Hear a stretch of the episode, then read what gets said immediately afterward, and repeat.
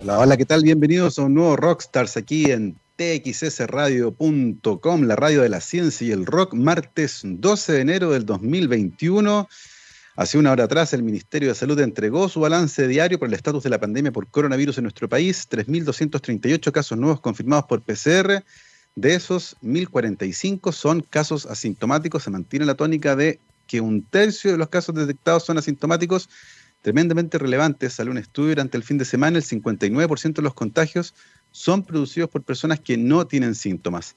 Se informó también, lamentablemente, el fallecimiento de otras 20 personas producto de la pandemia en nuestro país. Se realizaron 42.722 exámenes de PCR, muchos de ellos parte de la búsqueda activa de casos. Eh, se está tratando de detectar particularmente, como les decía, a las personas que son asintomáticas va a ser clave para el control de la pandemia. La vacuna todavía no va a llegar de manera masiva. Se informó ayer también desde Brasil que el ensayo clínico de fase 3 realizado en ese lugar para la vacuna de Sinovac arrojó una efectividad del 60%, la más baja de todas las vacunas hasta ahora en desarrollo. Eh, puede ser un poco desalentador, pero hay que recordar que la vacuna contra la influenza, por ejemplo, tiene una efectividad del 45%. Así que, si bien no es de las mejores, tampoco es algo terrible. Ciertamente hubiéramos esperado números mejores. Hay que ver qué pasó ahí en Brasil con el ensayo de la vacuna, porque además aparentemente la efectividad varió dependiendo del país en el que se revisó el ensayo. Así, con este resumen que hemos entregado desde, desde, que comenzó la pandemia, damos inicio a nuestro programa del día de hoy. Ya nos acompaña nuestro invitado en nuestra transmisión por streaming, ahí lo pueden ver, el doctor Antonio Galdame Silva, profesor de química de la Universidad Metropolitana de Ciencias de la Educación y doctor en química de la Universidad de Chile. Se ha especializado en cristalografía de compuestos orgánicos e inorgánicos y actualmente es académico del Departamento de Química, de ahí de la Facultad de Ciencias de la Universidad de Chile y también es director de la Escuela de Pedagogías Científicas de la Facultad de Ciencias de la Universidad de Chile. Antonio, bienvenido Rockstars. Muchas gracias. Gracias por la invitación. Gracias a ti por recibirnos, Antonio. Nos gustaría saber, en primer lugar, eh, cómo estás viviendo esto de la pandemia, tanto desde el punto de vista personal como laboral. La investigación bastante detenida, la docencia cambió su formato completamente. Cuéntanos un poco cómo ha sido para ti este año que ya ha pasado en pandemia. Mira, eh, este año ha sido un gran desafío, tanto... ¿Me escuchan bien, cierto? Sí, sí. Eh, Sí, perfecto. Eh, ha sido un gran desafío tanto en la docencia como en la investigación. Eh, en particular en la docencia porque eh, realizar actividades remotas requieren un diseño, requieren un trabajo mucho más profundo y además requiere elementos los cuales no están dentro de nuestra formación.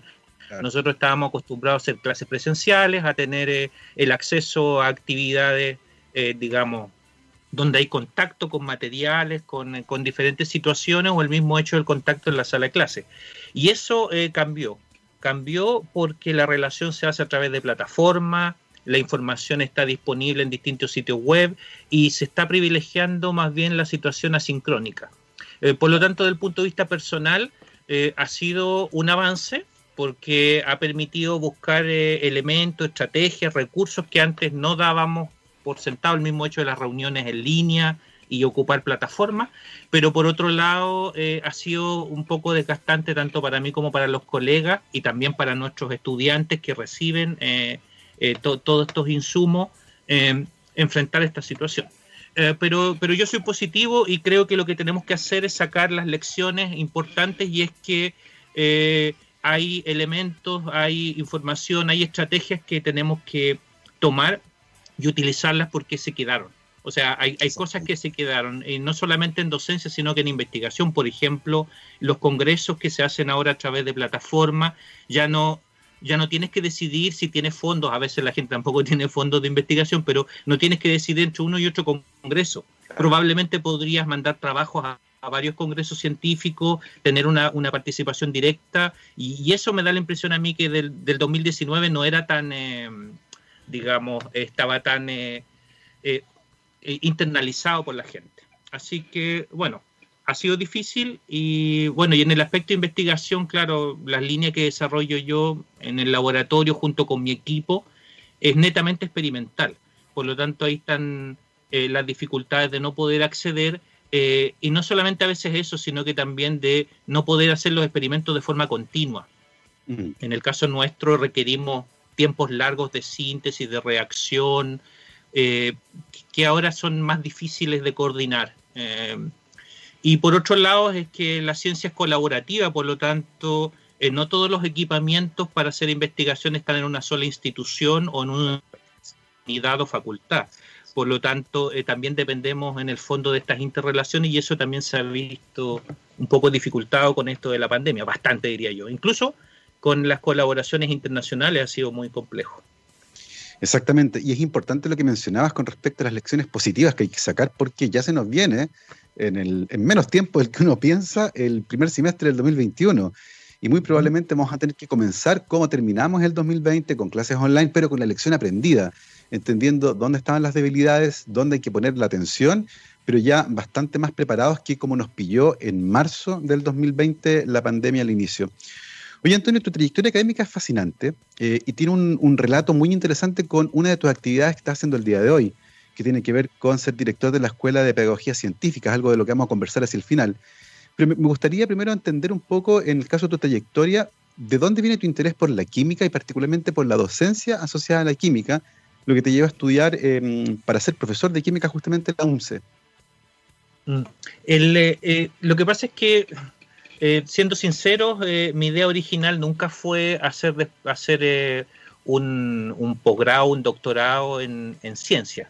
definitivamente, y menos en la especialidad que tengo ahora. Eso fue un hecho, yo creo que la cristalografía me encontró, más que yo buscarla. Y originalmente mi camino era ser profesor de química, y obviamente, al igual que todos los estudiantes universitarios, eh, querer después perfeccionarme, hacer un posgrado tal vez en educación o en, otra área.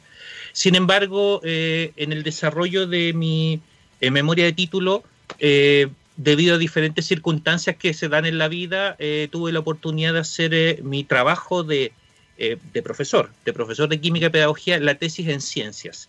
Y eh, desde la Universidad Metropolitana a la Facultad de Ciencias hay 10 minutos caminando. Entonces eh, tuve la oportunidad de, y además todos los, colegas se conocen, hay incluso interacciones, o habían interacciones más fuertes años atrás entre Departamento de Química y algunos colegas de, de la facultad nuestra y por lo tanto yo hice parte de mi memoria de título de profesor en química, y en química pura, pura y aplicada.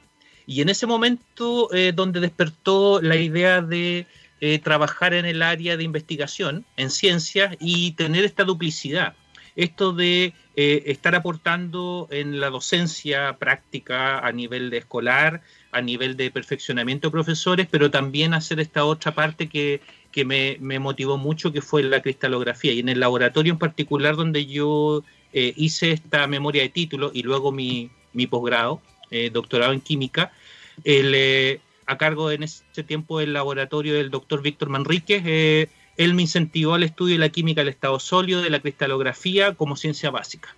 Y ese fue como el, el inicio. Entonces se da esa dualidad y de ahí mi carrera se desarrolló, como te decía, no, no busca, eh, se van dando las situaciones, uno toma las decisiones, pero te llevan diferentes caminos, y fue matizar esto de eh, la docencia, la pedagogía junto con la investigación. Y, actualmente lo trato de llevar. Sí, y de, hecho por eso es tan interesante, porque finalmente cuando uno mira lo que estás haciendo actualmente en la universidad, encuentra justamente esa dualidad, eh, la investigación en química, pero también este interés por la docencia que se materializa en esta actividad que realizas como director de la Escuela de Pedagogías Científicas. Eh, pero en ese sentido, en el caso tuyo, al principio, eh, ¿te motivaba más poder estar en el aula enseñando la química y luego te enamoraste de la investigación? Pero tú decías fue algo que te encontró un poco, pero sin embargo tú decidiste hacer una tesis en un área que era más científica que pedagógica. Cuéntanos un poco cómo se fue dando ese juego que te permitió asentar finalmente ese interés y que se materializó más tarde en tu posgrado. Yo, yo creo que, que eh, el, interés se materializó cuando conocí el área de la cristalografía. Eh, la primer acercamiento que tienen todos los estudiantes y hasta el día de hoy se hacen experiencias como esa, como para incentivar a los, a, los chicos desde básica o media para que se interesen en el área, es el crecimiento de cristales. Entonces, eh, cuando, claro, y el crecimiento de cristales es muy atractivo porque tiene colores, tiene formas geométricas, entonces cuando uno se empieza a interiorizar en ese mundo de por qué razón tienen esa forma, esa morfología, por qué razón tienen esos colores, uno se tiene que interiorizar más en la química pura.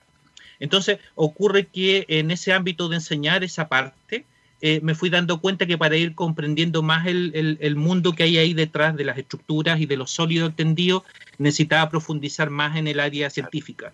Y, en ese sentido, eh, yo doy gracias a, la formación en esos años, eh, cuando estuve en, la Universidad Metropolitana, en, el área de, de ciencias, de ciencias puras. Tuve buenos profesores que mantuvieron un buen nivel, lo cual me permitió enfrentar posgrado, que al principio eh, eran para mí un desafío. Yo venía de una formación de profesor y me, y me encontraba después en un posgrado, un doctorado en química, con, eh, con compañeros que eran licenciados en ciencias, convención en química, licenciados en química, gente que tenía eh, más cursos de formación de química que yo y, probablemente mucha mejor formación. Entonces ahí, en esos cursos de nivelación donde tuve que poner a prueba todo lo que te acabo de decir pero, pero surge de ahí, de esa idea de enseñar y de aprender y profundizar. Mm. Me parece súper interesante lo que mencionas sobre la cristalografía, porque justamente es una aproximación tremendamente atractiva a la química. Es un proceso que tiene una cinética que es relativamente rápida, uno la puede ver en tiempo real, está ahí, es macroscópico, uno lo puede ver con los ojos, eh, muchos de estos procesos, eh, y, se hace un contraste muy, muy marcado con lo que muchas veces muchas personas recuerdan de la química en el colegio. Eh, que no les gustaba, la encontraban difícil, poco atractiva, y cuando uno la mira desde la ciencia, la química es una ciencia tremendamente atractiva.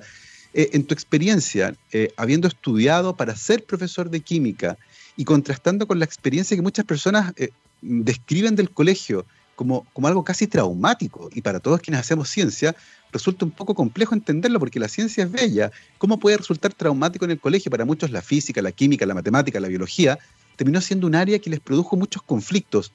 ¿Cómo lo ves ahora, luego de haber, de haber estudiado pedagogía en química, de dedicarte a la química? En retrospectiva, ¿cómo ves aquello que afectó probablemente a la gente de nuestra generación, ¿cierto? Que veía la química como algo complejo, difícil, eh, que, incluso huía un poco. ¿Cómo, cómo ves esa, ese conflicto un poco que aparece ahí en la enseñanza de la química en los colegios? Eh, mira, eh, yo incluso pensando hacia atrás mientras me hacían la pregunta, bueno, yo me acordaba que eh, tuve la oportunidad, bueno, y por mi formación inicial de profesor, de hacer una práctica profesional, yo lo hice en el Liceo de Aplicación eh, en esa época.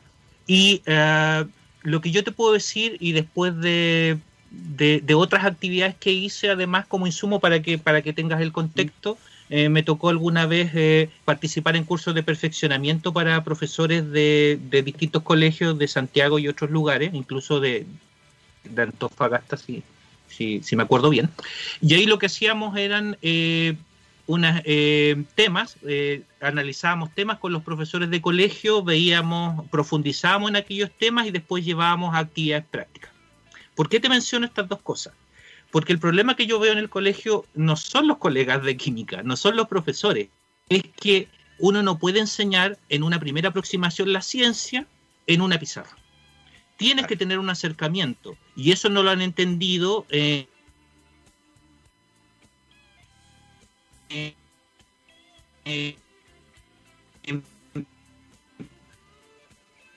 o si tal vez lo entienden. Estamos con un pequeño, sí. Pero Estamos con un pequeño problema técnico. Un problema este de recursos. Bueno, en realidad yo no soy el que toma toma esas decisiones, pero lo que es académico es Sí, se, se tuvo un pequeño problema técnico, pero alcancé a entender parte de lo que contabas tú, que había también un problema de recursos y que tiene que ver con que muchos colegios sencillamente no tienen la opción de reforzar la parte experimental, por ejemplo, que resulta fundamental para conectar contenidos complejos con lo que los estudiantes pueden hacer. Y ciertamente ahí hay mucho que hacer también, ¿cierto? En lo que tiene que ver con cómo nosotros logramos generar espacios donde puedan convivir ambas cosas, la teoría, lo que está en el pizarrón, versus lo que los estudiantes pueden hacer. Eh, lo que también va a ser parte de nuestra conversación del segundo bloque, ¿cierto? Por eso eh, que, quería desarrollar un poco más eso y, aprovechar el espacio para decir en el fondo de que eh, las ciencias en el, en el colegio eh, tiene que haber una aproximación eh, experimental. Primero, porque es, una, es un nivel de madurez eh, de, los, de los chicos de colegio en el cual necesitan tener cosas concretas. Entonces, resulta interesante que en esas primeras aproximaciones tener un espacio adecuado para realizar actividades simples, pero que permitan ir internalizando las ideas fundamentales de la ciencia y luego las desarrollas y tienes que hacer todo el formalismo que no hay que sacarle al cuerpo. O sea, también los estudiantes tienen que entender que hay una matemática detrás, que hay, hay físico-química, que hay ecuaciones, que hay formalismo, pero primero eh, las primeras aproximaciones, como dicen la, gente que más entendía en el área de, docencia y de didáctica hoy en día, hacer una, una ciencia exploratoria. Eso como en un principio. Y luego, con esos elementos, construir el resto y, ya más adelante, cuando llegan a la universidad, esto ya está como de base. Entonces uno puede partir, eh, el comenzar desde allí hacia adelante a construir. Mm. Exactamente. Y nos contabas también un poco antes que cuando entraste a hacer este posgrado, el doctorado en química, ¿cierto? Eh, reconociste que tu formación como profesor de química era distinta a los que habían estudiado, por ejemplo, licenciatura en química. Tuviste que ponerte al día ahí, ¿cierto? Eh, una vez que eso ocurre, tú ya venías con esta idea de la cristalografía. Eh, cuéntanos un poco cómo esa idea se, para usar un término relacionado, cómo se cristalizó esa idea eh, y por dónde fueron eh, moviéndose las preguntas que estaban relacionadas con tu trabajo de tesis finalmente en el posgrado. Claro, lo, que pasa es que eh, ¿dónde, ¿dónde, adquiere la mayor fuerza la cristalografía? Si uno en el fondo hace una analogía muy simple con cosas cotidianas para la, para la cristalografía, es lo mismo que la radiografía, rayos X, para el caso de ver la estructura ósea. Para nosotros, a través de utilizar la misma radiación electromagnética con con, una, con características un poco diferentes, la longitud de onda, la energía, etcétera, eh, podemos ver la estructura interna, cómo están organizados en el espacio los átomos a partir de esta información. Mm. Entonces, ¿por qué era relevante en el caso de, de mi tesis de doctorado eso? Porque para poder explicar las propiedades físicas de los materiales que nosotros estábamos estudiando, necesitamos vincularlo con esa organización. Mm. Y eh, en particular cuando uno estudia materiales que tienen aplicaciones eh, en, diferentes áreas como en magnetismo, como en óptica o como propiedades de transporte, eh, lo que uno requiere una vez que ya eh, estudia esas propiedades es tener una explicación del punto de vista estructural y luego ya una explicación que ahí uno se, se puede asociar con colegas del área de física para ver la parte ya más formal de estructura de banda, estructura electrónica, cómo, cómo, cómo están eh, las diferentes interrelaciones energéticas que hay eh, en, esa red y que permiten explicar esas propiedades. Entonces, en un inicio era eh, buscar ese, porque en el fondo cuando uno hace síntesis inorgánica, lo fundamental es tener los productos y caracterizarlos muy bien para cuando pasa uno a la etapa de esas propiedades que espera, poder dar las interpretaciones. Entonces, es ahí donde la cristalografía adquirió un valor muy relevante en, mi caso. Exactamente, que de hecho ese correlato entre la estructura de un compuesto complejo y sus propiedades que pueden explicar también eh, cosas tan entretenidas como cómo se comporta frente a cierto tipo de radiación o eventualmente los usos que se le puede dar a un material, permite la cristolografía justamente explorar aquello eh, y tomar mejores decisiones con respecto a tipos de materiales que se utilizan, sacar conclusiones con respecto al comportamiento de materiales eh, bajo ciertas circunstancias. Em, cuéntanos un poco, Antonio, es el final de tu, de tu doctorado. Eh, y habiendo estudiado primero la pedagogía en química, luego habiendo hecho un doctorado en química con una fuerte formación en cristalografía, y, y hacia el final de tu formación en posgrado, ¿cómo visualizabas el futuro? ¿Tenías claro que lo tuyo era la investigación en ese punto? Eh, eh, es una buena pregunta porque en ese punto yo estaba en una, en una disyuntiva si ah. continuar con el tema de la investigación o eh, definitivamente dedicarme al tema de la docencia eh, enfocada en, eh, en, el ámbito escolar, por ejemplo. pero, pero creo que en ese minuto, por eso te digo que las cosas se van dando, uno no busca de repente ese tipo de cosas, se van dando de forma natural. ahí apareció la idea de hacer cursos de perfeccionamiento. En esa época, no recuerdo bien quién estaba en el, en el gobierno, pero había unas políticas, me parece que no, me acuerdo bien, pero habían unas políticas de eh, financiamiento de cursos de perfeccionamiento para profesores y eran eh, proyectos que se postulaban y con una profesora de la facultad, que ahora puedo decir que es mi colega con todo orgullo, eh, decidimos apostar a esos proyectos y encontrar financiamiento para perfeccionamiento docente de profesores de aula. y lo ejecutamos en diferentes temáticas. Este minuto eh, no tomé la, no tuve la, no tuve que tomar la decisión de dedicarme o a uno o a otro. Continué con la investigación científica en la Facultad de Ciencia y paralelo eh, con el tema de la docencia pensada en aula. Entonces, como que, porque si tú te quieres dedicar al tema docente, eh, tienes que dedicarle tiempo completo. O sea, hay colegas míos de la Facultad de Filosofía y Humanidades o de la Facultad de Ciencias Sociales de los departamentos de educación que se dedican a hacer investigación en educación situada en el aula, por ejemplo. Entonces, para eso tienes que dedicarte, entre comillas, en cuerpo y alma, dicho un buen chileno. Exactamente. Oye, Antonio. Así que, eh, eh, así que en el fondo mantuve la investigación como un fuerte y eh, siempre la, docencia y la pedagogía pensada como una actividad importante, pero, pero que no tenía todo el, el 100% de mi tiempo ocupado.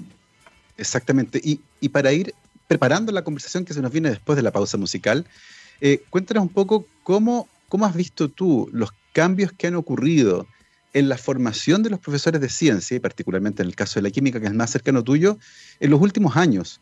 Eh, ¿cuáles, ¿Cuáles han sido los principales motores de cambio y por dónde van un poco las preocupaciones? Lo que permite entender un poco eh, la existencia, por ejemplo, de esta escuela de pedagogía científica que tiene la Facultad de Ciencias, que parece algo súper interesante. Pero eso, eso nace hace poco, ¿cierto? Como producto de alguna inquietud. ¿Cómo lo visualizas tú en retrospectiva ese cambio? Mira, yo eh, en la escuela de pedagogía científica llevo muy poco tiempo.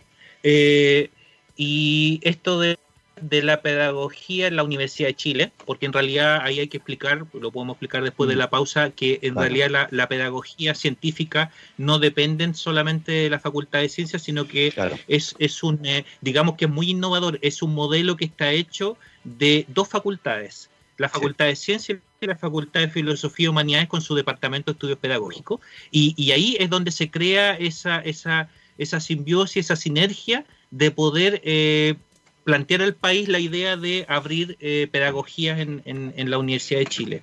Eh, porque sin la colaboración de los colegas de, de Filosofía y Humanidad y la gente experta ya eh, en, en, estudios pedagógicos no es, no es posible. Entonces está todo el ímpetu, todas las ganas de la docencia de los colegas de la Facultad de Ciencias y de la Facultad de Filosofía y Humanidades para, para hacer esto que es ahora en el fondo pedagogía científica bifacultad. Entonces, eh, cuando se visualizó esto hace años atrás, yo no participé de la primera pedagogía, que es la pedagogía en matemáticas y física, que es una pedagogía bidisciplinar. Eh, los colegas que estuvieron en esa época decidieron eh, plantear esta idea de formar profesores en ciencia, pero bidisciplinares, y decidieron eh, este, plantear esta idea de pedagogía en matemáticas y física, y la de química y biología que vino después que yo incluso participé en esa, en, esa formulación, en esa, en, digamos, en, eh, en, la presentación de la universidad cuando se aceptó eh, dar la carrera. Así que eh, venía desde, desde, un, desde unos años atrás esa idea de hacer un aporte al país en un área bidisciplinar que parecía bastante interesante. O sea, si uno piensa en los colegios, un profesor de matemática y física puede dar una visión integradora de las áreas.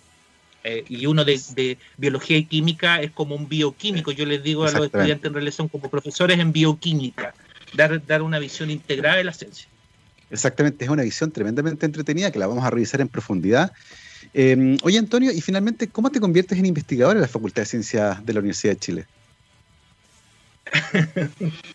Como te decía, eh, seguí este camino em, de la, de la docencia, luego tuve la oportunidad en esa época de poder pasar a ser académico de la facultad y a través de eh, diferentes proyectos de investigación, em, a través de financiamiento Fondesit y a través de colaboraciones internacionales, he podido llevar a cabo junto con mi grupo de investigación, que son eh, la base de todo esto, eh, los chicos de pregrado, los de posgrado, los, los, colaboradores investigadores jóvenes, llevar adelante varias líneas de investigación eh, porque en realidad eh, son varias las preguntas que uno tiene que responder, cuando me refiero a varias, eh, tres o cuatro, las cuales van aportando un poquito, un granito de arena a esto de estudiar desde un punto de vista de la ciencia básica materiales con diferentes aplicaciones y a la vez en otras líneas tratar de avanzar un poquito más en eh, resolver problemas, incluso que ahora en, el contexto actual son del orden medioambiental. Em, como tener materiales que sean libres de plomo, por ejemplo, para aplicaciones de transformación de energía, aportar un poco a celdas solares, propiedades magnetoeléctricas, etcétera. Entonces, eh, en realidad, eh, como te decía, eh, fue de a poco esto ocurriendo, todo mm. paralelo. tuve la oportunidad, que eso se lo agradezco a la misma Facultad de Ciencias, de que, de que tuvieron la confianza en mí y que me han permitido, en el fondo, desarrollarme en, las áreas que, que te acabo de comentar, ciencias y también en el área de pedagogía. Exactamente, y en la vuelta a esta pausa musical vamos a estar conversando justamente sobre estas líneas de investigación, cómo se han ido consolidando lentamente, cuál es el rol de entender la estructura de los materiales en sus propiedades, muchas de ellas tremendamente interesantes. Hablaste ahí, por ejemplo, de celdas solares y otras. De todo eso vamos a estar conversando a la vuelta con nuestro invitado del día de hoy, el doctor Antonio Galdame Silva, profesor de Química de la UNCE y doctor en Química de la Universidad de Chile, actualmente académico del Departamento de Química de la Facultad de Ciencias de la Universidad de Chile. Son las 12.30, vamos a ir a hacer una pausa musical Querido Gabriel, vamos a escuchar a The Winery Dogs. Esto se llama Time Machine. Vamos y volvemos.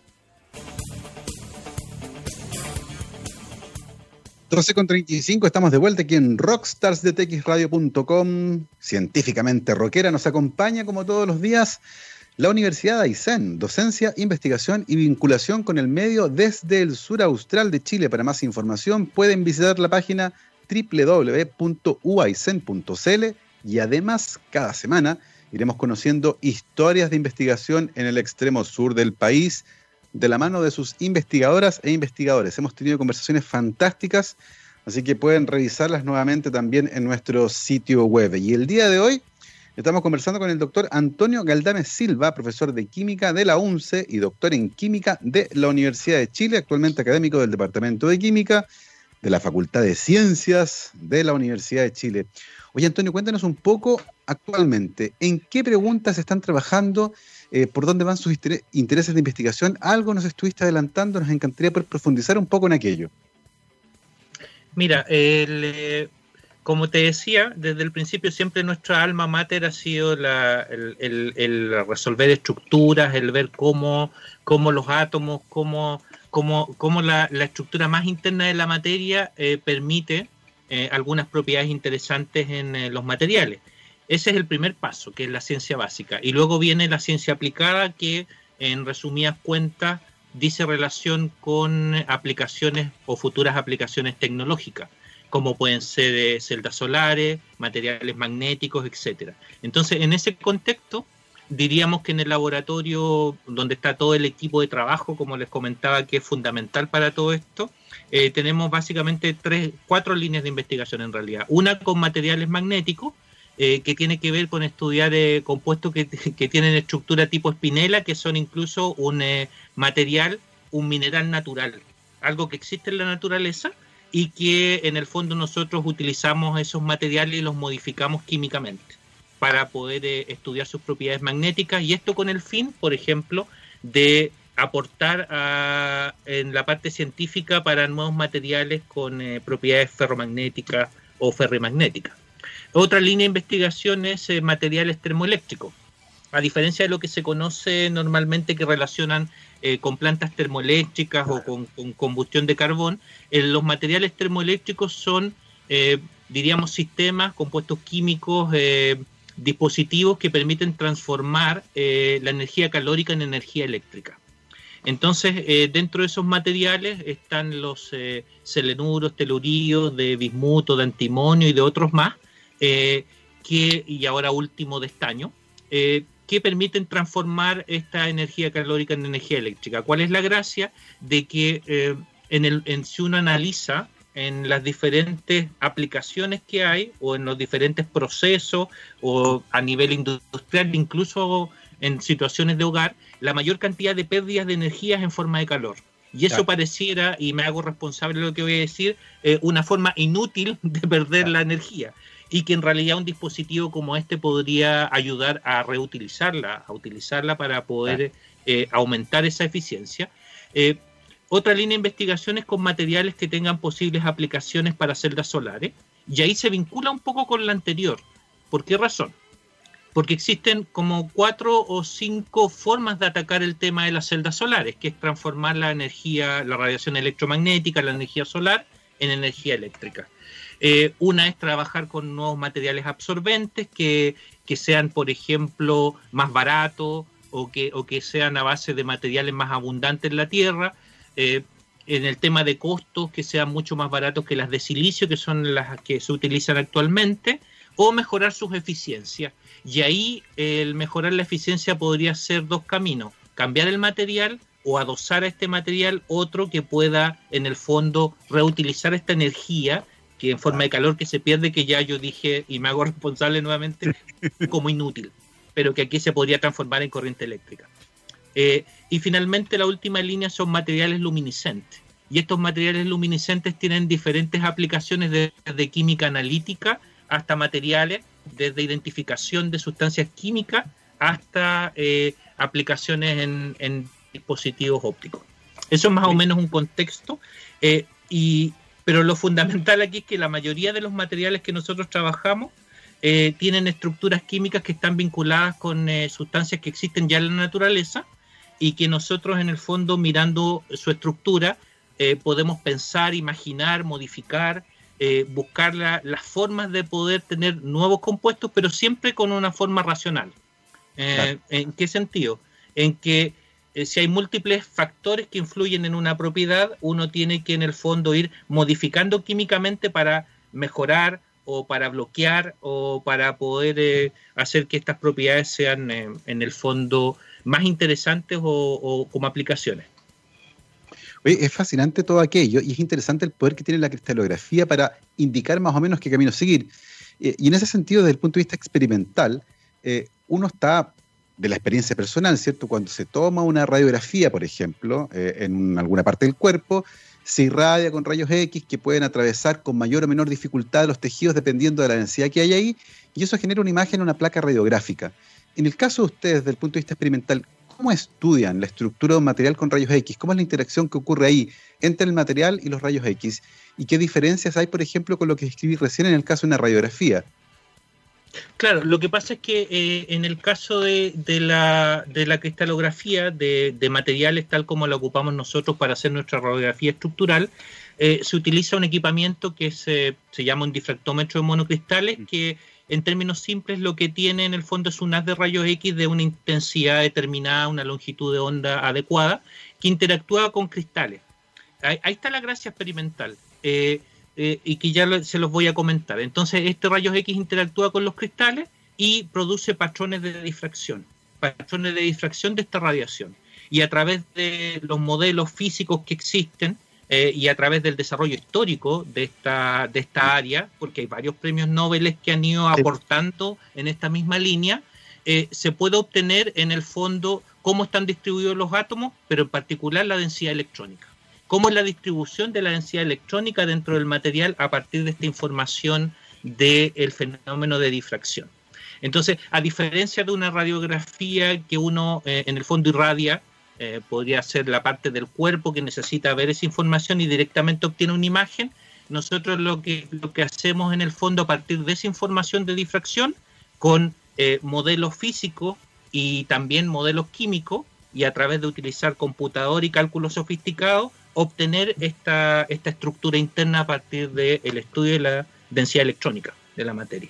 Entonces, como te decía, ahí la gracia es que experimentalmente tienes que tener lo que se llama un monocristal. Y es un cristal eh, perfecto eh, de dimensiones muy pequeñas. Hablamos de los milímetros. Hay gente, por mm. ejemplo, cuando estudia esta área que piensa que crecer cristales eh, tienen que ser de gran tamaño. Aquí al revés, tienen que ser de tamaños pequeños.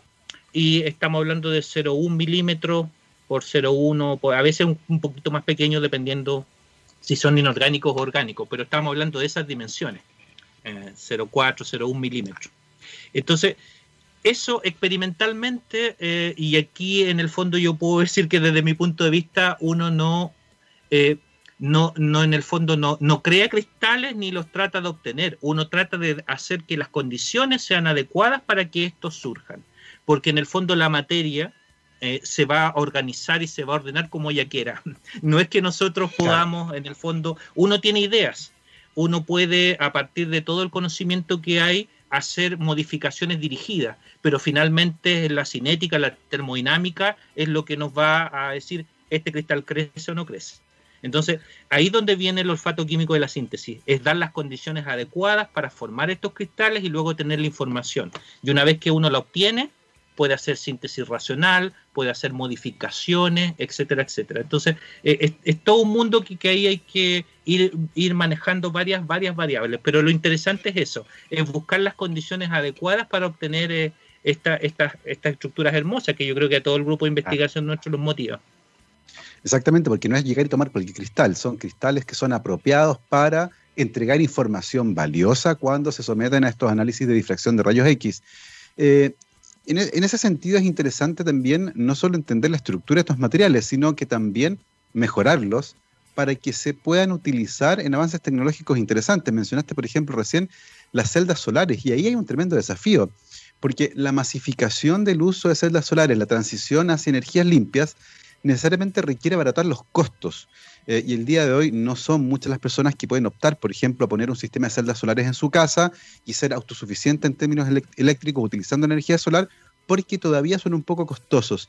Eh, en ese sentido, ¿cómo la comprensión de materiales nuevos eh, y la utilización de otros materiales en celdas solares que ya existen y que pueden optimizar su funcionamiento podría impactar para que en el corto, tal vez mediano plazo, bajaran de precio, por ejemplo? Yo, yo creo que ahí eh, hay, hay, hay dos temas fundamentales eh, que, son los que están movilizando actualmente em, estas líneas de investigación. No solamente lo que mencionas tú de las celdas solares, sino que también de los materiales termoeléctricos, que son como dos líneas fuertes que tenemos en el laboratorio. Eh, una es justamente lo que dices tú, tratar de hacer nuevos materiales para abaratar, costos. dos, mejorar la eficiencia de estos materiales. Entonces, y tres, que se me, se me había olvidado decirlo, eh, la componente ambiental. Me explico. Eh, en cuanto a abaratar costo, eh, el utilizar otro tipo de elementos que sean más abundantes para formar compuestos que puedan en el fondo ser mejores absorbentes de la radiación electromagnética para la aplicación de celda solar, es una de las cosas que nosotros por lo menos estamos interesados en, en el grupo de investigación. Y en ese sentido, eso podría a largo plazo producir un efecto de abaratar costos, eh, porque sería más masivo, sería en el fondo una manera de poder hacer eh, eh, abaratar los costos en el proceso. Tomemos en cuenta que en el caso del silicio, que ha sido, digamos, el elemento más utilizado en celdas solares, este, este tiene múltiples ventajas, enormes ventajas. Sin embargo, ocurren algunas dificultades, por ejemplo, en nuestro contexto de Chile el poner celdas solares en el desierto de Atacama eh, tiene aparejado, por ejemplo, el tema del deterioro de los mismos paneles producto de eh, la sal, la arena. O sea, uno dice, claro, el desierto de Atacama está perfecto para esto de las celdas solares. Eh, sin embargo, tenemos esos factores que estaban considerados, por ejemplo, en Europa o en otras, en otras partes y que afectan finalmente el rendimiento. Entonces, también podría ser buscar nuevos materiales absorbentes que reemplacen el silicio en otro tipo de condiciones o mejorar su eficiencia. Y por el otro lado, en el tema de los materiales termoeléctricos, por ejemplo, es que la mayoría de ellos y los que están eh, y que están en las publicaciones de frontera en revistas muy importantes, la mayoría son a base de plomo y de acuerdo con las restricciones ambientales mm. que existen y las leyes, el plomo ya no, no es utilizado. Por lo tanto, hay que buscar alternativas y en ese caso hacer sistemas en que reemplace el plomo por mm. estaño, químicamente pensando, eh, y de alguna forma modificar eh, la estructura para que estas propiedades se mantengan es una alternativa, que es otra de las líneas que, que tenemos en el laboratorio. Entonces, como te decía, el, el tema de de los costos tal vez está involucrado directamente con buscar eh, nuevos absorbentes, mejorar las eficiencias y además responder a, las exigencias ambientales, que, es algo importante que hay que tomar en cuenta. Exactamente, las exigencias ambientales y también los costos de largo plazo, porque reemplazar paneles que se estropean por las condiciones ambientales a cada rato le agrega costo a estos proyectos. Y tener materiales que resisten mejor condiciones como la salinidad que uno encuentra en el norte de Chile, ciertamente podría hacer que los proyectos en el largo plazo sean más sustentables desde el punto de vista económico también. Así que hay muchos desafíos tecnológicos interesantes que pueden ser resueltos a partir del estudio de nuevos materiales y sus propiedades que justamente se acomodan a estos escenarios que tú describiste, Antonio. Eh, y otra de las cosas que tú haces y que yo también encuentro fascinante porque además vincula tu formación inicial de pregrado con tu especialización en el posgrado, es esto de la Escuela de Pedagogías Científicas. Eh, y tú lo dijiste, es un proyecto muy bonito que nace de dos facultades distintas, la de Filosofía y Educación y la Facultad de Ciencias, que deciden aunar esfuerzos y formar profesores de una forma distinta.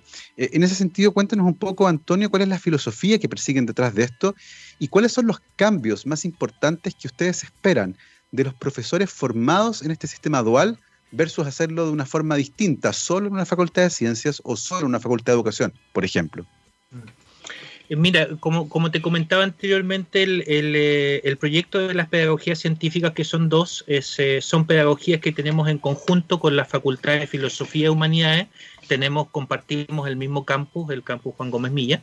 Y este proyecto que nació en conjunto hace años antes que yo ingresara y se formara la escuela, la Escuela de Pedagogía Científica es muy joven, llevamos casi un año mm. en esto y las pedagogías llevan bastante más en, eh, eh, en, la Universidad de Chile, eh, partió con esta idea de formar profesores bidisciplinares con una fuerte formación, para la redundancia, en el área científica y mm. además complementar con la visión que tienen los colegas del Departamento de Estudios Pedagógicos de la Facultad de Filosofía y Humanidades, que, que, que es una mirada del punto de vista de la investigación en aula, de la, mm. de la didáctica, y en el caso de nosotros de eh, poder, em, eh, poder eh, formar a los estudiantes con una visión científica, pero también pensando en la transcripción al aula. Entonces, en, ese, en, ese, en ese andar, por lo menos los colegas de esa época hicieron este proyecto. como te comentaba, la pedagogía en matemática y física fue la primera, luego apareció la pedagogía en biología y química, y lo que se espera en el fondo es que estos profesores que, salgan de estos programas y que ya se han ido insertando hace mucho tiempo en los colegios, hagan un cambio en el sentido de no ver las ciencias como eh, islas, como separadas, sino que sea algo integrado. Y esa fue la idea inicial de matemática y física y ahora biología y química. Como yo te comentaba antes de la pausa, eh, pensar en un profesor en educación media en biología y química es pensar como un profesor en bioquímica, que debería tener esa visión de integración de la ciencia. Y yo creo que allí está el, desafío, el mostrar que las ciencias son integradas. A mí me da la impresión eh, que cuando los estudiantes llegan a los primeros años en la universidad ven todo muy fragmentado. Eh, la física es una isla, la química es otra, y, en realidad cuando uno toma elementos ya más avanzados, diría nivel de tercer año, físico-química, por ejemplo, uno toma, se da cuenta que, que, integra, pero eso debería ser desde el principio y es porque ellos vienen desde el colegio con esa estructura que hay que verlo por separado. Y cuesta mucho eh, poder romper ese, ese como, no sé si es lo correcto decir paradigma, pero por lo menos esa, esa visión que tienen ellos de la ciencia fragmentada. Eh, Exactamente. Eh, de estos profesores yo creo que, que, van a hacer ese aporte, ese aporte de ver las ciencias como integradas, que es lo que nos exige también la investigación científica hoy en día. O sea, los grupos son multidisciplinarios para resolver problemas actualmente no tiene un investigador con una sola línea para poder enfrentar mm. una problemática, sino que es el grupo de investigación con esa línea más otros colegas de otras áreas y se enfrentan de forma multidisciplinaria a los problemas. Es súper interesante esa visión integradora que tú describías recién, ¿cierto? Eh, integradora en dos niveles, integradora a nivel científico, eh, física, matemáticas, química, biología, eh, unidas, ¿cierto? y también integradora desde el punto de vista de la ciencia y la pedagogía. Y me gustaría plantear el escenario al contrario. Muchos académicos que fueron formados solo en el mundo científico, día a día hacen clases también en el aula. Y en muchos casos las herramientas de didáctica y de pedagogía nunca las recibieron, lo que hace que a veces el nivel sea muy heterogéneo y hay académicos que son muy buenos profesores y hay otros que, a los que les cuesta más. Mirándolo desde este otro lado, ¿cómo visualizas tú ahora la formación en didáctica y en docencia de los académicos que nunca pasaron por una pedagogía, tienen una fuerte formación científica, pero tal vez no cuentan con tantas herramientas dentro del aula. Sí, lo que pasa es que es esa, eh, eh, esa dificultad que podríamos decir en un principio, que para mí no lo es, que, que es eh, una oportunidad para poder aprovechar. en, en, el fondo, los académicos de la Facultad de Ciencia que son más duros se han ido interiorizando en este tipo de, de elementos necesarios para la docencia y existen varias opciones. Hay cursos de perfeccionamiento que da la universidad, cursos en los cuales dan estos elementos en docencia, pero, pero fíjate una cosa, eh, la gracia no es que todo sea homogéneo, sino que cada uno aporte con su visión.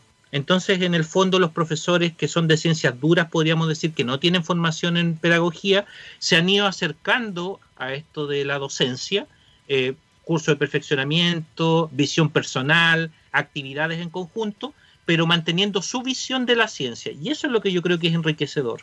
No, no, la gracia es tener múltiples visiones. Lo mismo nos pasa, por ejemplo, con los colegas de filosofía y humanidades. Ellos tienen una visión del mundo eh, y una forma de ver las cosas que enriquece la formación de los estudiantes. Por eso yo digo que en realidad es envidiable eh, eh, la formación que reciben estos estudiantes de pedagogía porque tienen dos mundos.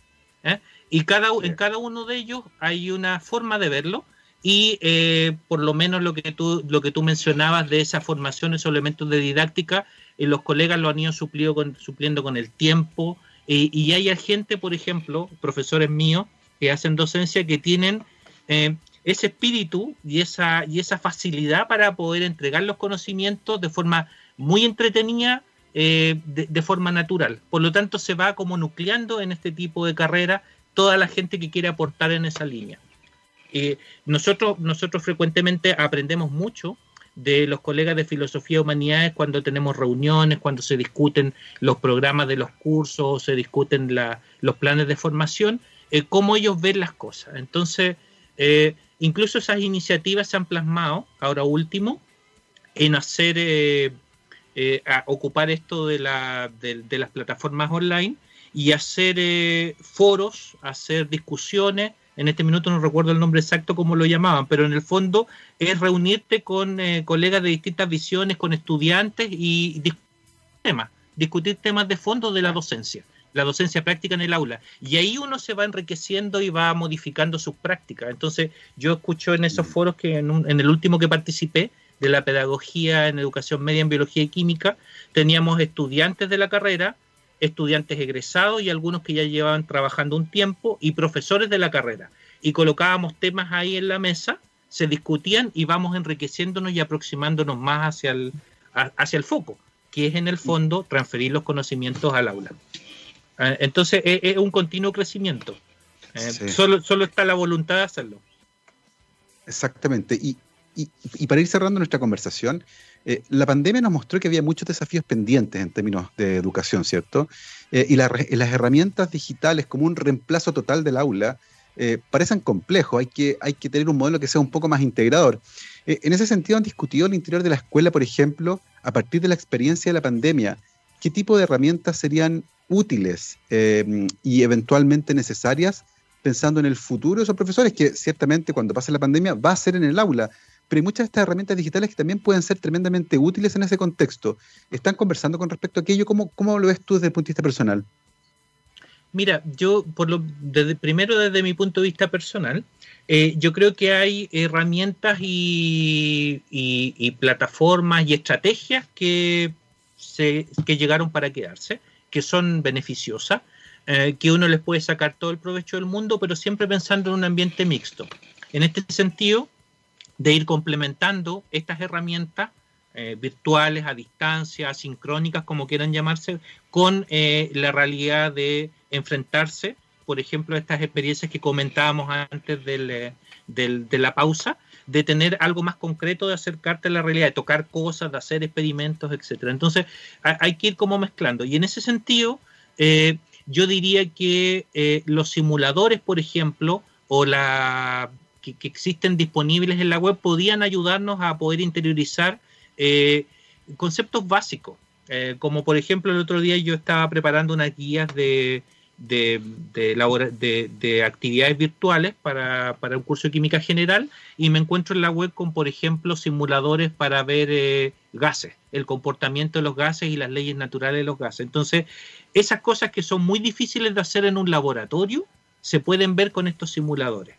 Pero hay otras cosas que definitivamente tienes que hacerlas en el laboratorio y después apoyarte por la teoría. Así que eh, en esa discusión yo creo que vamos a aprender bastante especialmente eh, una vez de tener el tiempo de analizar todo lo que pasó. Es increíblemente, esto pasó un año, eh, donde tuvimos que acostumbrarnos, modificar nuestra, nuestra forma de hacer clase, eh, diríamos en el camino. nadie estaba preparado para la docencia remota. Entonces, hay muchas de estas actividades que hemos hecho durante el año que todavía no hay tiempo para poder meditarlas y madrugarlas. Yo creo que eso lo vamos a hacer prontamente, pero tú entenderás que el mundo va muy rápido. O sea, es difícil. Primero, eh, encontramos en las circunstancias en las cuales a los, a los colegas de diferentes áreas les dicen tienen que hacer una docencia remota, para los cuales no estábamos preparados. Entonces, cada uno fue avanzando en la medida de lo que encontró que era pertinente, se retroalimentó con la opinión de sus estudiantes y así hemos llegado hasta este punto. Entonces, yo creo que hemos avanzado bastante, pero nos mm. falta mucho. Yo creo que aquí es donde deben aparecer, y me imagino que prontamente, toda la investigación situada de los especialistas en el área de didáctica de cómo es el impacto de utilizar tecnología en los estudiantes, ya sea universitario o de colegio. Y, eso, y esos estudios, bien tú sabes que se demoran, se demoran un tiempo, no son tan, tan rápidos, em, especialmente en las circunstancias que estamos ahora. Pero como te decía anterior, antes de la pausa, eh, hay elementos que se quedaron, se llegaron para quedarse y que nosotros podemos sacar un provecho, pero no puede ser todo en línea. Exactamente. La visión integradora presente aquí en esta conversación que hemos tenido tremendamente entretenida con el doctor Antonio Galdame Silva, profesor de química de la Universidad Metropolitana de Ciencias de la Educación y doctor en química de la Universidad de Chile, especializado en cristalografía, entender las propiedades de los compuestos químicos, modificarlos y actualmente también es académico del Departamento de Química de la Facultad de Ciencias de la Universidad de Chile y director de la Escuela de Pedagogías Científicas en la misma facultad. Eh, Antonio, te queremos dar las gracias por haberte unido y sumado el día de hoy a nuestros rockstars aquí en TX Radio.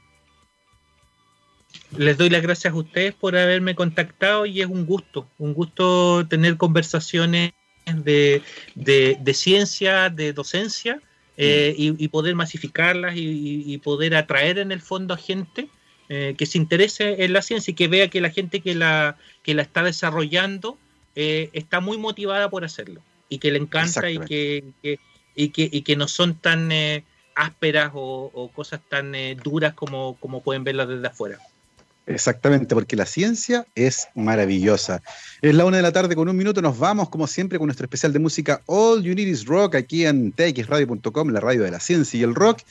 Hoy día vamos a escuchar a Thin Lizzy, partimos con The Boys Are Back in Town. Que estén muy bien, hasta mañana, chao chao.